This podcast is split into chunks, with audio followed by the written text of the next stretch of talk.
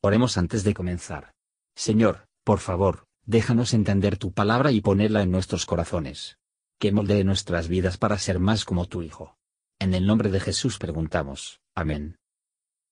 Capítulo 2 Un varón de la familia de Leví fue y tomó por mujer una hija de Leví, la cual concibió y parió un hijo, y viendo lo que era hermoso, túvole escondido tres meses. Pero no pudiendo ocultarle más tiempo, tomó una arquilla de juncos y calafateola con pez y betún, y colocó en ella al niño, y púsolo en un carrizal a la orilla del río. Y paróse una hermana suya a lo lejos para ver lo que le acontecería. Y la hija de Faraón descendió a lavarse al río, y paseándose sus doncellas por la ribera del río, vio ella la arquilla en el carrizal, y envió una criada suya a que la tomase. Y como la abrió, vio al niño, y he aquí que el niño lloraba. Y teniendo compasión de él, dijo, De los niños de los hebreos es este. Entonces su hermana dijo a la hija de Faraón, ¿Iré a llamarte un ama de las hebreas para que te críe este niño? Y la hija de Faraón respondió, Ve. Entonces fue la doncella y llamó a la madre del niño, a la cual dijo la hija de Faraón, Lleva este niño y críamelo, y yo te lo pagaré. Y la mujer tomó al niño y criólo. Y como creció el niño, ella lo trajo a la hija de Faraón, la cual lo prohijó, y púsole por nombre Moisés, diciendo, Porque de las aguas lo saqué. Y en aquellos días acaeció que, crecido ya Moisés, salió a sus hermanos, y dio sus cargas, y observó a un egipcio que hería a uno de los hebreos sus hermanos. Y miró a todas partes, y viendo que no parecía nadie, mató al egipcio y escondiólo en la arena.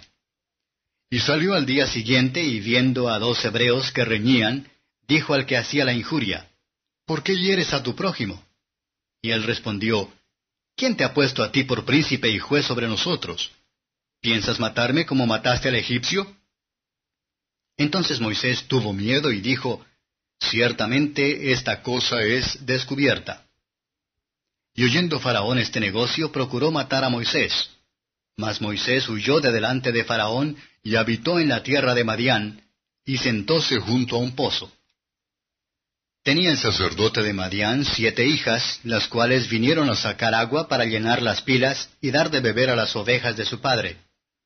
Mas los pastores vinieron y echáronlas. Entonces Moisés se levantó y defendiólas, y abrevó sus ovejas. Y volviendo ellas a Raguel, su padre, díjoles él, ¿Por qué habéis hoy venido tan presto?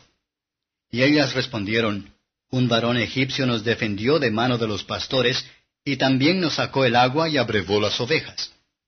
Y dijo a sus hijas, ¿Y dónde está? ¿Por qué habéis dejado ese hombre? Llamadle para que coma pan. Y Moisés acordó en morar con aquel varón. Y él dio a Moisés a su hija Séfora la cual le parió un hijo, y él le puso por nombre Gersom, porque dijo, Peregrino soy en tierra ajena. Y aconteció que después de muchos días murió el rey de Egipto, y los hijos de Israel suspiraron a causa de la servidumbre, y clamaron, y subió a Dios el clamor de ellos con motivo de su servidumbre. Y oyó Dios el gemido de ellos, y acordóse de su pacto con Abraham, Isaac y Jacob y miró Dios a los hijos de Israel, y reconociólos Dios. Comentario de Mateo Henry Éxodo capítulo 2. Versos 1 a 4. Observar el orden de la providencia, justo en el momento en que la crueldad de Faraón se levantó a su altura, ordenando que los niños hebreos que se ahogó, nació el libertador. Cuando los hombres están ideando la ruina de la iglesia, Dios se está preparando para su salvación. Los padres de Moisés vieron que era un niño hermoso, una fe viva puede tomar aliento desde el más pequeño indicio del favor divino. Se dice, Hebreos 11:23, que los padres de Moisés lo escondieron por la fe, que tenían la promesa de que se debe preservar a Israel, que se apoyaban en la fe en la promesa de Dios se acelera con el uso de los medios legales para obtener la misericordia. El deber es nuestro, los eventos son de Dios. La fe en Dios nos hará por encima del temor al hombre. Al final de tres meses, cuando no podían ocultar el bebé por más tiempo, lo pusieron en una arquilla de juncos de la orilla del río, y puso a su hermana a ver. Y si el cariño de una madre debieran por lo tanto cuidado, ¿qué debemos pensar de él, cuyo amor, cuya compasión es, como él mismo, sin límites.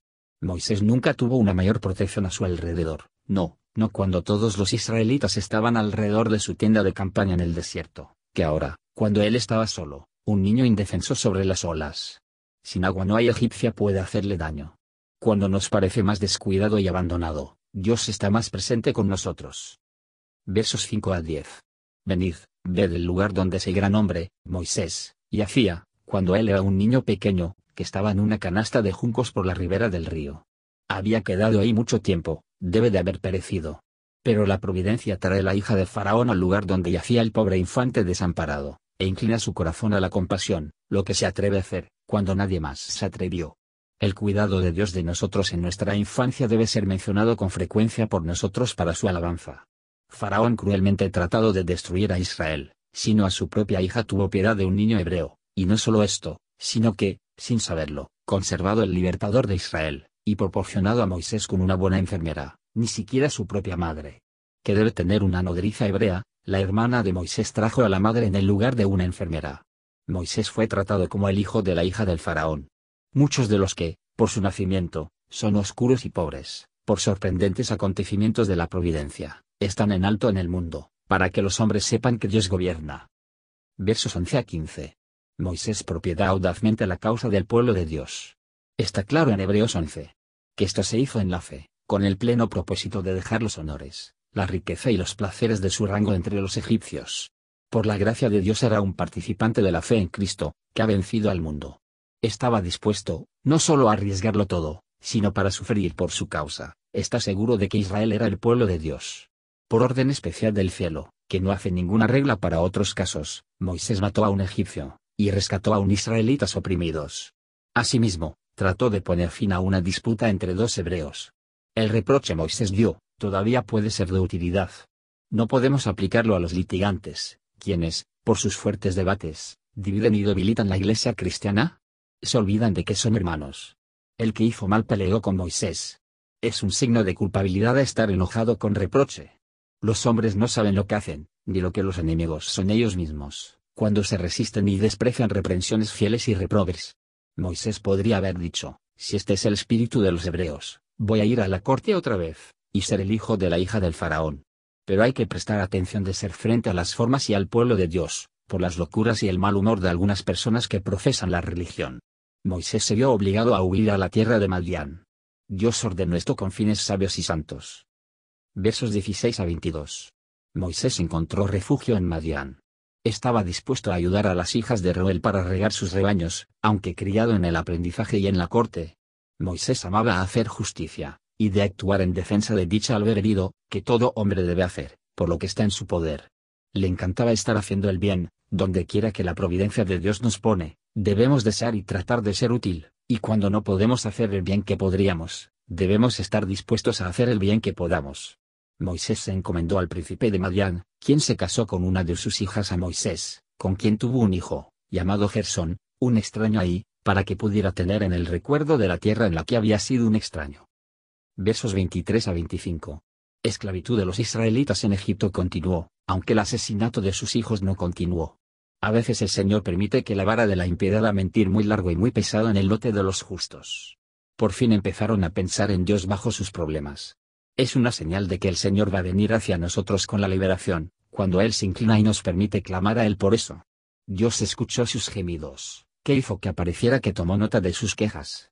Se acordó de su pacto, de la que es siempre consciente. A su juicio, esto, y no ningún mérito suyo. Él miró sobre los hijos de Israel. Moisés miró sobre ellos, y se compadeció de ellos, pero ahora Dios miró sobre ellos, y les ayudó. Tenía los reconoció Dios, sus ojos ahora están fijos en Israel, para mostrar a sí mismo en su nombre.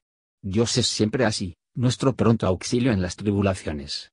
Ánimo pues, vosotros, los que, conscientes de la culpa y la esclavitud, están buscando a Dios por su liberación. Dios en Cristo Jesús también está buscando a ti. Una llamada de amor se une con la promesa del Redentor. Venid a mí todos los que estáis trabajados y cargados, y yo os haré descansar. Mateo 11:28. Gracias por escuchar y si te gustó esto, suscríbete y considera darle me gusta a mi página de Facebook y únete a mi grupo Jesús Answers Prayer.